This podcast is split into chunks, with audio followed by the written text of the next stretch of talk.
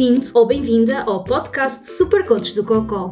O meu nome é Vera Gomes e tenho colite ulcerosa. Por aqui falo sobre o karma de conviver com as doenças inflamatórias do intestino e de aventuras que nos fazem chegar a velhinhos com histórias para contar que começam por foda-se, houve uma vez. O importante é quebrar alguns tabus e soltar algumas gargalhadas. Gil Vicente dizia a rir-se corrigem costumes e eu acrescento, a rir custa muito menos. Várias vezes me pediste para falar sobre terapias não convencionais e doenças inflamatórias do intestino. Pois bem, hoje chegou o dia. Aperta o cinto e vamos conversar sobre o assunto de igual para igual.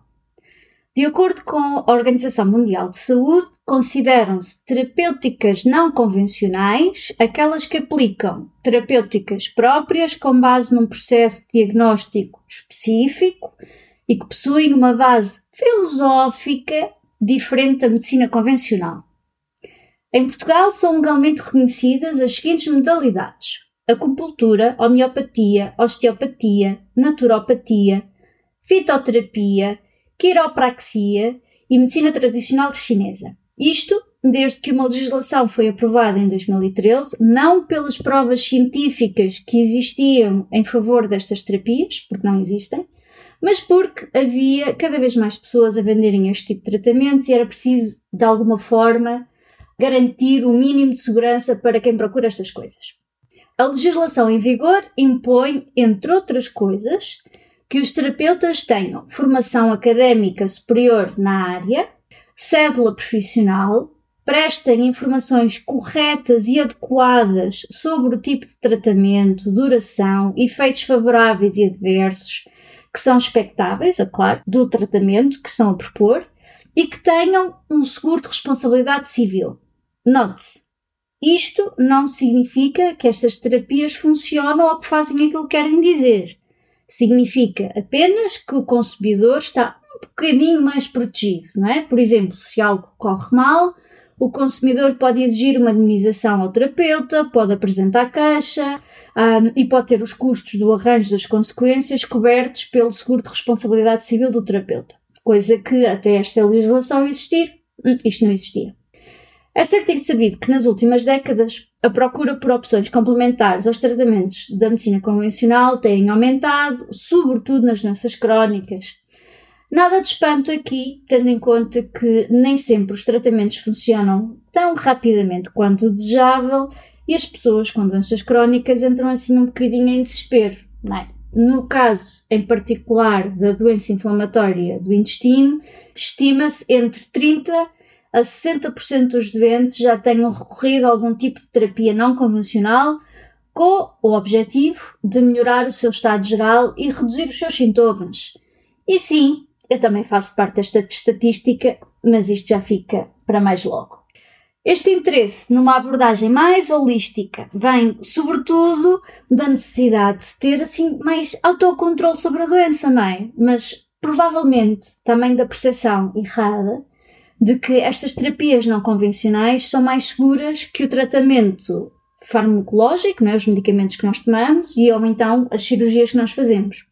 Aquela coisa do o que é natural não faz mal e que já mencionei várias vezes, tanto nas redes sociais como aqui no podcast, que não poderia ser mais errado. Até porque algumas uh, abordagens podem associar-se a efeitos adversos, né? também podem ter efeitos menos simpáticos e até ter interações não muito positivas com os medicamentos que estejas a tomar. E isto só torna assim ainda mais fundamental que a comunicação entre a pessoa com a doença inflamatória do intestino e a equipa médica que o segue seja de facto aberta e transparente, para que as decisões sejam tomadas de forma conjunta e, sobretudo, de forma segura. Posto isto, e como já frisei que a legislação não significa que algo funcione, vamos ao resto. Para quem não percebe esta coisa da legislação, eu explico. Posso ter uma lei a dizer que os carros, quando voam, têm que ter os quatro piscas ligados. E dizes tu que lei mais estúpida, os carros não voam. Mas ainda assim, a legislação foi criada para garantir que, se houver carros a voar, o façam com a sinalização necessária para todos circularem em segurança, certo? Pronto, então é mais ou menos isto que se passa com as terapias não convencionais. A lei existe, mas o certo é que, embora as terapêuticas não convencionais sejam muito praticadas, os estudos sobre a sua eficácia são, na verdade, escassos, heterogéneos e difíceis de generalizar para a vida real. Estás a ver o episódio 13, em que expliquei o que são e como se fazem os ensaios clínicos? Pois bem, até à data, nenhum ensaio clínico feito com terapias não convencionais demonstrou que qualquer terapêutica não convencional seja sistematicamente mais eficaz que o placebo. Placebo que é aquela coisa que nem aquece nem arrefece. E o que é que isto significa? Significa que não existe qualquer suporte científico para dizer que as terapias não convencionais diminuem a inflamação ou contribuem, de alguma forma, para controlar a doença inflamatória do intestino.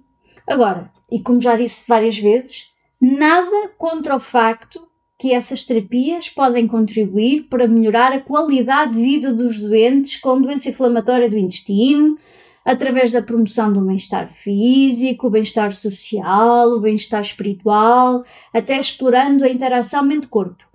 Percebes a diferença? Uma coisa é dizer que cura ou trata o que é incurável ou que está provado por A mais B que não trata. Outra coisa é assumir que ajuda ao bem-estar, sobretudo mais espiritual da pessoa. Tal como esse bem-estar pode ser com uma massagem, com uma reza, com uma hora a vestar em frente à televisão. Atenção! No que diz respeito à fitoterapia, ou seja, assim de uma forma muito simplista, é o uso de plantas como medicamentos. É verdade que alguns autores têm sugerido que determinadas plantas, como o aloe vera e a curcuma, podem ter algum papel como ajudante na gestão dos sintomas associados às formas, sim, nas formas mais leves e moderadas das doenças inflamatórias do intestino. Até aqui, tudo ok. Qual é que é o senão? O senão é que estas conclusões resultam de trabalhos de investigação realizados em animais ou de estudos clínicos em que foram utilizados extratos purificados em laboratório e que nem sempre estão disponíveis para comercialização. Aquela coisa que expliquei no episódio 13 que lá por ter sido muito bem sucedido em animais não quer dizer que seja bem sucedido em, em humanos. É a mesma coisa.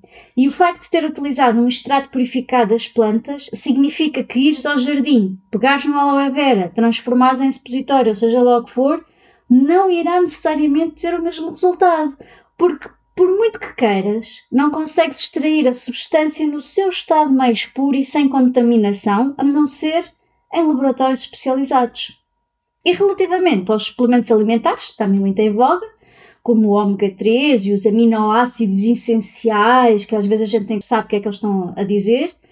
Bom, nesses casos, nem sequer existem estudos que suportem de uma forma clara a existência do benefício na sua utilização. Por isso, escusas de começar a emborcar suplementos, seja do que for, até porque, como eu expliquei no episódio 17, também há riscos. E deves sempre falar com o teu médico antes de começares a fazer qualquer tipo de suplementação. É certo que se ouviste este episódio até aqui, estás a dizer: Ai, mas eu conheço alguém que fez isto ou aquilo e sentiu-se muito melhor. Ou então vais dizer: ah, eu já fiz isto ou aquilo e ajudou imenso. E eu não tenho absolutamente qualquer dúvida nisso. Mas mais uma vez, o facto de te sentires melhor não significa que tenha tido impacto naquilo que está na base da tua sintomologia, que é a inflamação no intestino e o que provoca a inflamação. Existe uma longa lista pela qual testemunhos não comprovam segurança nem eficácia dos tratamentos, a começar logo pelo efeito placebo e outros tipos de viés que a maioria de nós, incluindo eu e tu, nem sequer sabemos que os temos. E se bastasse alguém dizer que se sente melhor com A ou B, não precisaríamos de ensaios clínicos nem investigação científica, certo? Afinal de contas, há alguém que um dia enfiou pêssego enlatado no cu e sentiu-se muito melhor. Logo, faz todo o sentido que seja agora um tratamento para a colite ulcerosa, certo? Para terminar, e assim para cima do importante, relembrar-te que os estudos que suportam a utilização de qualquer tipo de tratamento nas doenças inflamatórias do intestino são sólidos, reprodutíveis e amplamente validados. Ou seja, Uma pessoa pode pegar na substância, repetir os ensaios clínicos e os resultados com aquele tratamento serão os mesmos, quer seja feito na Conquichina, nos Camarões ou em Portugal. O mesmo não tem acontecido com as terapias não convencionais. Mesmo quando há um estudo que aparenta apontar uma conclusão até positiva, uma outra equipa que tente reproduzir os resultados não consegue chegar ao mesmo resultado o que levanta muitas e sérias dúvidas sobre o estudo inicial, por exemplo, quanto à metodologia, à terapia em si e até sobre quão sérios e confiáveis são as pessoas que fizeram aquele estudo. Por isso, o que deves saber é: os tratamentos usados nas doenças inflamatórias do intestino passaram por imensos estudos e avaliações provaram ter todos os mínimos olímpicos para fazer parte da base dos protocolos e recomendações que guiam a gestão clínica não só do teu gastro, mas a nível global, todos os gastros a nível mundial. Por isso, tenha atenção que a opção de complementar, e aqui complementar é a palavra-chave, complementar o teu tratamento que o teu gastro te prescreve com uma terapia não convencional deve ser uma decisão esclarecida, informada e discutida entre ti e a equipa médica que te segue. E tem que ser desde o primeiro momento claro que muitas destas terapias não convencionais, ou terapias alternativas, ou terapias complementares, como lhes quiser chamar, não têm qualquer tipo de uniformidade de procedimento e não são regidas por regulamentação e controle oficial. Portanto, um gastro segue um protocolo, seja em Portugal, no Brasil ou África do Sul. Nestas terapias não convencionais, alternativas, complementares, o que lhe chames é cada cabeça sua sentença. Por último, terapias complementares com os devidos cuidados e informação com o médico para evitar interações com medicamentos, impecável. Mas nunca, nunca em substituição do tratamento que o teu médico te prescreve. Foda-se, uma vez! Fase de desespero da colite ulcerosa. Recém-diagnosticada, há um ano em crise. Uma pessoa já faz o pino e o mortal à retaguarda só para ter algum alívio. Afinal, como é que é possível que finalmente se saiba o que é que se tem e não se consiga resolver.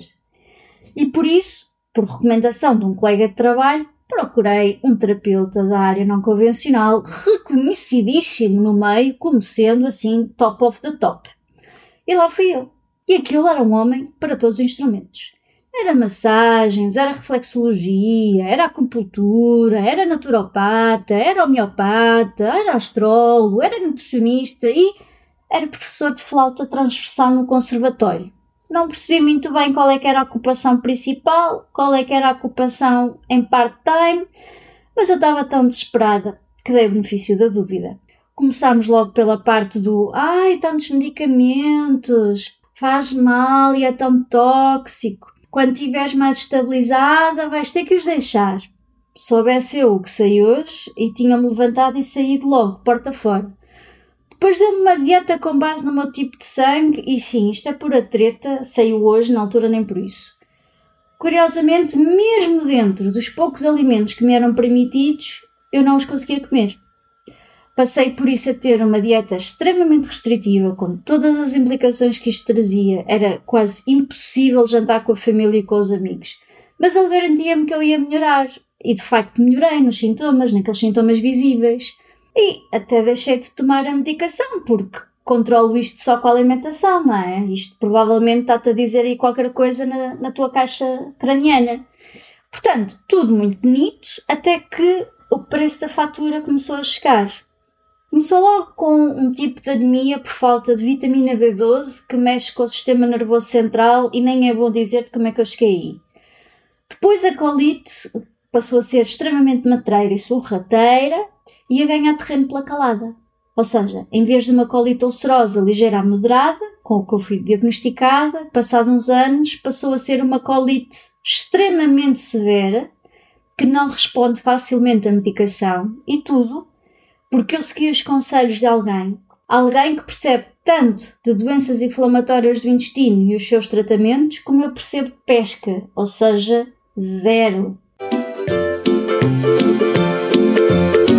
É tudo por hoje. Se gostaste do que ouviste ou achaste interessante, se esboçaste um sorriso ou soltaste uma gargalhada, então está na hora de seguires os desígnios do Buda e envia-nos uma mensagem e que Buda do Cocó esteja contigo.